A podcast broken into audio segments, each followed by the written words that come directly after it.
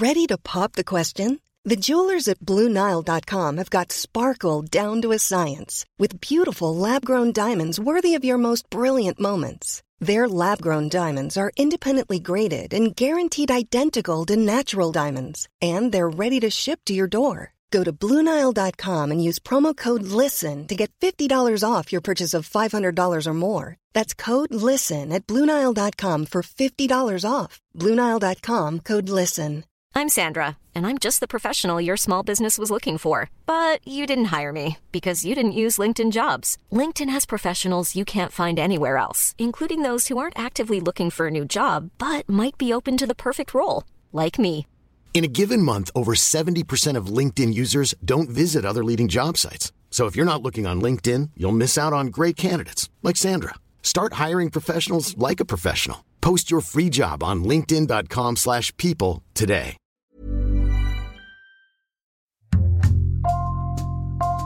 Bonjour, c'est Jules Lavie pour Code Source, le podcast d'actualité du Parisien.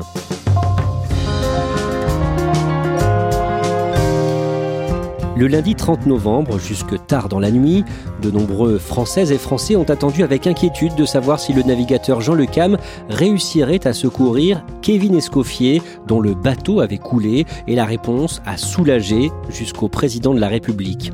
Jean Le Cam est reparti finir le Vendée Globe. Kevin Escoffier, lui, est rentré parmi les siens en Bretagne, où il vit. Un peu plus d'un mois après son retour sur la terre ferme, il a accepté de répondre à Claudia Prolongeau pour Code Source. Kevin Escoffier nous raconte sa passion, son parcours, son naufrage et son sauvetage.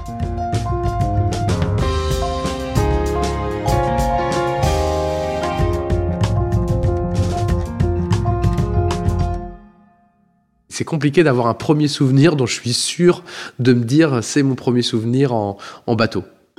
Pêle-mêle, Kevin Escoffier se souvient des balades en mer, des après-midi dans un petit bateau à voile avec ses deux frères, et de cette passion dévorante chez tous les membres de la famille. Elle est d'abord apparue chez son père, qui naviguait très jeune. Un père devenu ensuite marin-pêcheur pour gagner sa vie. Une fois la stabilité financière assurée, il a pu recommencer les régates, et c'est donc tout naturellement qu'il emmène son fils avec lui sur quelques courses dès qu'il le peut. À 10 ans, le petit Kevin Escoffier ne fait pas que de la figuration à bord. Avec mon père, j'ai eu la chance de faire euh, une Québec-Saint-Malo en 2000, euh, une Québec-Saint-Malo en 2004. C'est une course donc qui comme, comme son nom l'indique, qui part de Québec pour arriver à Saint-Malo, sur un trimaran de 50 pieds. Et ça, c'était en équipage. Donc on était quatre à bord de ce bateau. Et c'est vrai que j'avais pas mal régaté avant ça on va dire en classe 8, à faire des championnats de France Espoir, des championnats d'Europe, des choses comme ça, voilà, mais j'avais régaté avant ça. À 19 ans, il quitte son Saint-Malo natal pour suivre des études d'ingénieur spécialisé dans la construction des bateaux de course. Six ans plus tard, il est de retour pour travailler à la conception du nouveau trimaran de son père, mis à l'eau en avril 2005. Au mois d'octobre, Franck Yves et Kevin Escoffier se lancent dans la Transat Jacques Vabre, une course en double qu'ils remportent. Ces moments-là m'ont donné le goût au métier que j'ai exercé pendant dix ans après. Le, fait de concevoir un bateau, de suivre sa construction et de naviguer dessus.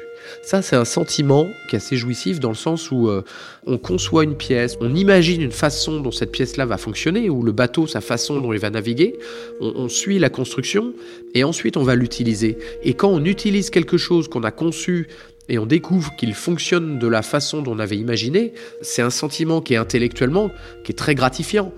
Et ça, ce sentiment-là, euh, je trouvais ça fantastique. J'étais un peu, on va dire, ingénieur embarqué, quoi. Et ça, je pense que c'est un des seuls sports où on peut faire ça. J'ai vraiment adoré ça. J'ai vraiment adoré ça. Après avoir travaillé pour PRB sur le bateau qui servira au Vendée Globe 2008 de Vincent Rioux, Kevin Escoffier est recruté par l'équipe Banque Populaire à l'été 2006. C'est ce qu'on appelle le team, c'est-à-dire tous ceux qui vont travailler sur le bateau et partir en mer avec.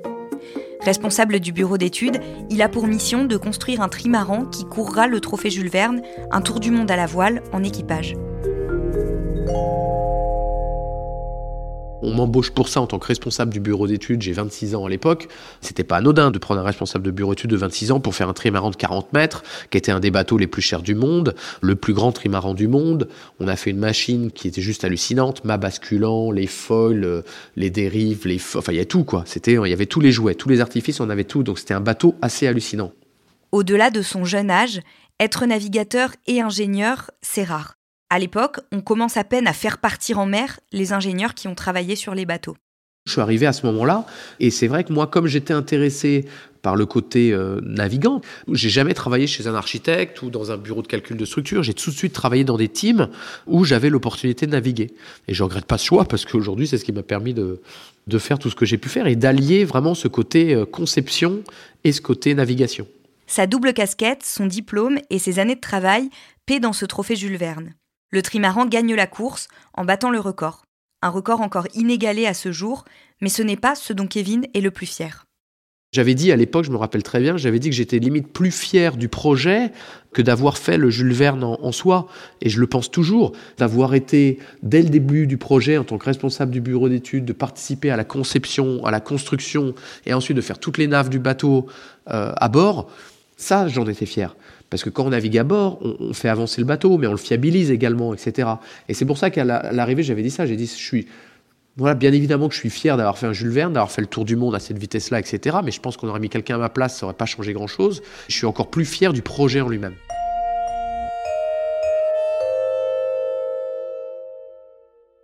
En 2015 et 2018, Kevin Escoffier réalise deux fois la Volvo Ocean Race, une course en équipage autour du monde qui a lieu tous les trois ans. À ce moment-là, il ne navigue jamais en solitaire. L'équipage, c'est ce qui lui plaît, car ça lui rappelle l'esprit d'équipe du rugby sport qu'il pratiquait à dos. Et cette deuxième course, il la gagne avec ses coéquipiers. Je pense que ces deux courses-là m'ont aussi fait prendre conscience, j'hésite entre conscience ou confiance, confiance en moi pour aller faire du solitaire. Et au retour, je me suis dit, bah, Ouais, ce serait dommage de. Voilà, j'ai fait le tour du monde en, trimaran et en équipage. J'ai fait le tour du monde en, équipage en monocoque. Ce serait dommage de ne pas le faire euh, tout seul sur un monocoque. Et quand j'ai commencé à, avoir cette envie, eh bien, on m'a proposé un projet. Donc, euh, encore une fois, hein, c'est ce que je disais, c'est que j'ai une bonne étoile là-dessus. Toujours en 2018, donc, il est contacté par PRB pour intégrer le team et remplacer Vincent Rioux, qui a déjà vécu trois Vendée Globe et ne souhaite pas partir sur un quatrième en 2020. En fait, je récupère le bateau euh, en août, et donc ça veut dire qu'il reste qu'un an et demi pour aller au Vendée Globe. C'est-à-dire que moi, en un an et demi, il a fallu que je récupère le bateau, que je le mette en configuration Vendée Globe et que je me mette à faire du solo. Donc euh, c'était c'était pas anodin comme euh, comme projet. Ce que je veux dire, c'est que c'était un petit défi personnel aussi quand même. Le bateau qu'il récupère est un voilier monocoque qu'on appelle IMOCA. Il a une dizaine d'années et après 18 mois de travail dessus, il est prêt à repartir. Le 8 novembre 2020, Kevin Escoffier dit au revoir à sa compagne et ses deux enfants et prend le départ de la 9e édition du Vendée Globe. Nous allons vivre dans quelques instants un moment exceptionnel qui n'a lieu que tous les 4 ans. La 9e édition du Vendée Globe, la course mythique pour tous les marins. De dire au revoir aux enfants, etc. C'est toujours, euh, voilà, toujours des moments pleins d'émotions. Mais une fois passé le chenal, je me suis vraiment mis dans ma course et j'ai pris le départ. J'étais vraiment, euh, dans ma régate. J'étais concentré sur ce que je voulais faire. j'ai passé un an et demi à travailler très très fort pour en arriver là. Voilà, je voulais surtout pas me laisser, euh, me laisser submerger par l'émotion, donc je voulais rester concentré sur la course. Et j'ai fait un début de course j'ai fait le début de course que je souhaitais faire, donc euh, donc c'est que ça avait bien fonctionné. Pour un premier Vendée Globe, ça se passe plutôt bien. Kevin Escoffier arrive même en troisième position dans les 40e rugissants, une zone située entre les 40e et 50e parallèles dans l'hémisphère sud, et que les marins ont baptisé ainsi à cause du vent particulièrement fort qu'ils y rencontrent. Au 22e jour de la course, le 30 novembre vers 14h30, tout bascule. J'étais sur le pont du bateau, euh, en train de, régler les voiles parce que le vent montait, donc voilà, il fallait, il fallait adapter le plan de voilure, mais encore une fois, un petit peu sous-toilé, etc. Sous-toilé, ça signifie que le bateau, exprès, n'a pas assez de voiles par rapport à la force du vent. Euh, et, dans une vague, en accélérant, parce que le fait d'être sous-toilé fait aussi que des fois on accélère quand même fort dans les vagues, et en accélérant fort dans une vague, et en plantant dans une vague, ce qui arrive assez régulièrement, bah, le bateau s'est cassé, euh, cassé en deux. Je sais, je me dis ah là, je vais faire un gros planté quand même, mais euh, j'ai pas peur. je me dis pas, je me dis pas que je vais couler quoi. À aucun moment je me dis ça. Et c'est ça qui est juste surréaliste d'ailleurs, c'est que quand je vois l'étrave du bateau se replier, donc quand je comprends que le bateau est cassé en deux, ça je vois ça de l'extérieur. Et donc euh, quand, je mets la tête à l'intérieur du bateau et que ça ne fait que me confirmer ce que je vois à l'extérieur, c'est-à-dire quand je vois l'eau rentrer dans le bateau, je me dis mais c'est pas possible quoi. Parce que j'ai imaginé plein de casses possibles pour pouvoir renforcer ce bateau que je savais un petit peu fragile. Mais à aucun moment je n'ai imaginé pouvoir le casser en deux. La suite se passe très vite. Kevin ne sait pas exactement combien de temps ça lui prend, mais sans doute pas plus de quelques minutes Quand je vois l'eau rentrer dans le bateau, bah, instantanément, je rentre dans le bateau, je récupère ma, combinaison de survie, que je jette à l'extérieur du bateau. Je récupère un des téléphones du bord, parce qu'on a des téléphones un petit peu comme à la maison, hein, qui sont connectés au un Wi-Fi du bord qui passe par du satellite, et j'envoie un texto à mon équipe technique à terre, où je dis euh, que je, que je coule. J'ai eu le temps de rentrer dans le bateau, de mettre la combinaison à l'extérieur, d'envoyer un texto, ça prend 3 minutes quoi. Euh, L'eau était déjà au-dessus du moteur et des batteries. Ça veut dire que j'ai 3 minutes après, j'étais dehors en train de mettre ma combinaison de survie. Donc c'est vrai que le temps de réaction est, même si c'est au-delà de quelques secondes, 3 minutes, je peux vous assurer que c'est très rapide.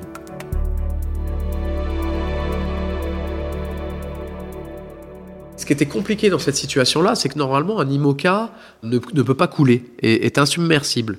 Sauf que là, l'étrave était complètement en l'air, parce qu'elle était tirée par le mât, donc il y avait la moitié du bateau qui ne touchait plus l'eau.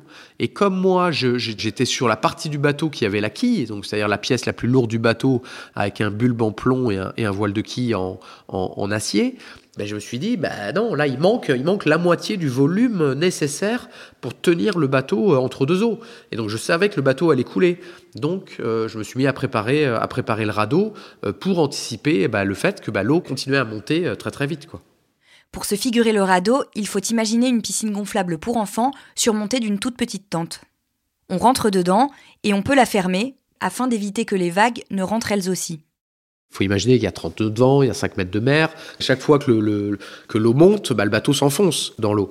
Là où je ne me voyais pas passer la nuit sur le bateau, c'est que les vagues se mettaient à déferler sur le bateau. Et le bateau s'enfonçait au fur et à mesure. Et donc du coup, j'avais mis ma combinaison de survie dans le bateau avant ça. Et ensuite, je suis monté dans le radeau pour attendre, bah, pour attendre que des copains viennent me chercher. Franchement, j'étais assez confiant sur le fait qu'on me retrouve. C'est-à-dire qu'à aucun moment, je me suis dit, je vais mourir là, quoi. Alors j'ai eu l'hypothèse, hein. j'ai bien sûr que je me suis dit, si jamais personne vient me chercher, je vais mourir. C'est certain, enfin, ça fait partie, euh, on y pense, mais, je, me suis toujours dit, je vais peut-être y passer 24 heures, mais dans les 24 heures à venir, je savais que les conditions météo sur zone allaient s'améliorer dans les 24 heures à venir. Donc je me disais, si jamais dans les 3-4 prochaines heures, tu te retournes pas avec le radeau ou il se passe pas quelque chose de grave, après, ça va aller que vers du mieux, quoi. Et même si tu dois passer la nuit dans le radeau, euh, l'eau, elle est à 12, t'as ta combinaison de survie, t'as des tablettes de glucose qui sont les rations de survie à bord, il y avait des rations d'eau également à bord. Voilà, je me disais, même s'il faut attendre 24 heures, quelqu'un quelqu'un va te retrouver, quoi. De toute façon, il faut être confiant, quoi. Enfin, je veux dire, c'est dans ces situations-là, si on n'est pas confiant, euh, on lâche le morceau, quoi. Donc on se laisse aller après, je pense. Sur le radeau, où il n'a ni téléphone ni montre, Kevin tente de s'occuper. J'ai essayé de rester actif en épongeant le bateau. J'ai ouvert tout ce qu'il y avait dans le radeau de survie. Il y avait une boule pour faire un écho radar. Je l'ai voilà, je l'ai démonté, je l'ai mis en place dans le bateau.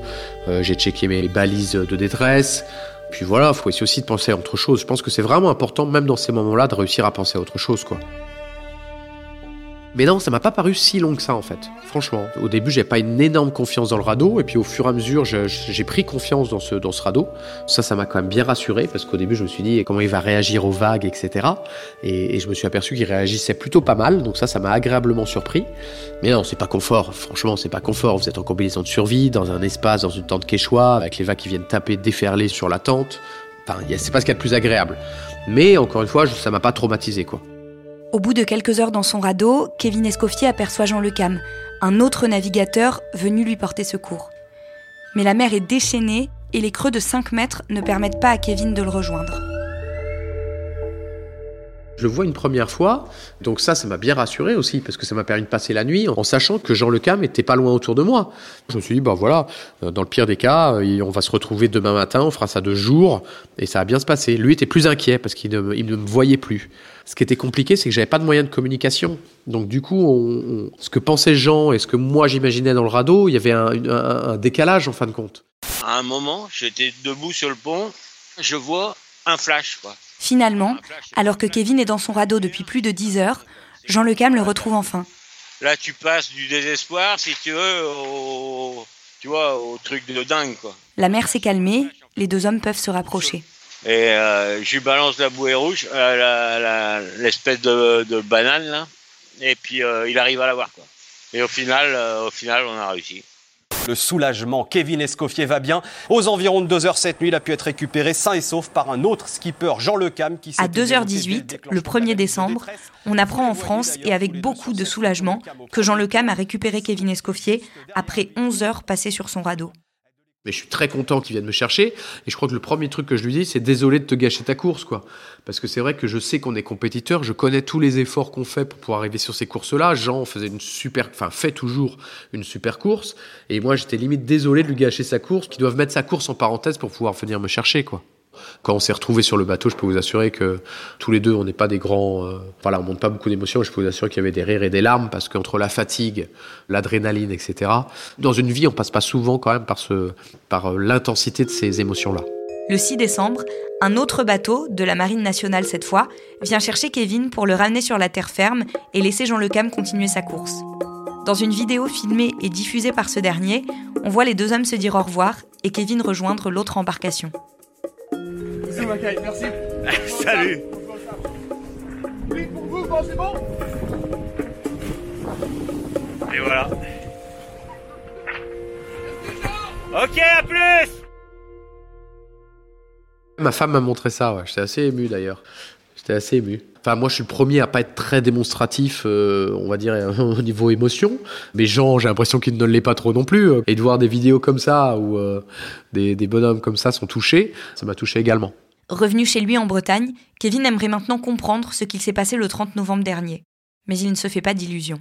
Je sais très bien qu'en fait de compte, on n'aura jamais de véritable explication parce qu'on n'a pas le bateau et que tant qu'on n'a pas le bateau, je le sais par expérience parce que ça m'est arrivé plein de fois de casser des pièces et quand on perd la pièce, malheureusement, on peut pas savoir si c'est est-ce que j'ai endommagé le bateau deux heures avant en tapant quelque chose et j'ai pas entendu ou est-ce que c'est une casse brutale. Ça va être impossible de savoir. Voilà, il faut passer un peu d'énergie là-dessus pour essayer de comprendre que moi intellectuellement ça me ça me fasse du bien et il faut passer à la suite, à la suite des projets. Voilà, c'est là où il vaut mieux mettre l'énergie aujourd'hui. La suite du projet, c'est quoi? Euh, Vendée Globe 2024. Voilà, je, maintenant que j'ai décidé de faire du solitaire, qu'on m'a proposé de faire un joli projet, que j'ai la chance d'avoir un sponsor comme PRB, voilà, j'ai envie de continuer et, et aujourd'hui, c'est préparer le Vendée Globe 2024. Et maintenant que vous êtes plus en lice, vous supportez Jean Le Cam je trouve qu'il fait une course fantastique avec des moyens très relatifs par rapport à d'autres. C'est une course intelligente, c'est un super marin. Bien évidemment que je supporte Jean et je serai, je serai à son arrivée au Sable d'Olonne.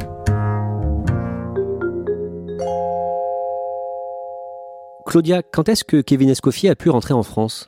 Alors, il est arrivé à La Réunion le 10 décembre à bord de la frégate de la Marine nationale qu'il avait récupérée sur le bateau de Jean Le Cam.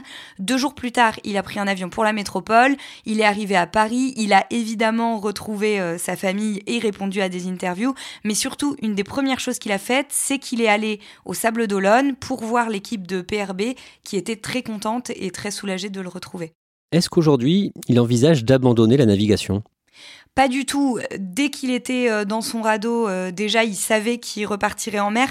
La seule chose qui l'a inquiété, c'est au moment où il a été récupéré par Jean Le Cam, il s'est demandé s'il allait avoir de l'appréhension. Il s'est dit, dès qu'il va y avoir des creux, dès qu'il euh, va y avoir un peu de vent, est-ce que je vais avoir peur de la mer? Et puis en fait, ça s'est pas produit du tout. Et donc, ça a confirmé ce qu'il pensait, à savoir qu'il allait, qu'il repartirait dès qu'il pourrait. Et d'ailleurs, il sera sur le Vendée Globe 2024.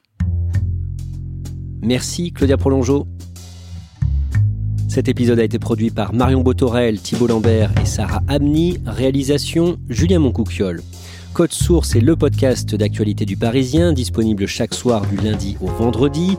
N'hésitez pas à nous écrire code source at leparisien.fr ou à nous interpeller sur les réseaux. Pour ne rater aucun épisode, abonnez-vous sur Google Podcast ou Apple Podcast par exemple. Et puis si vous aimez Code Source, dites-le nous en nous laissant des petites étoiles ou un commentaire sur votre appli préférée.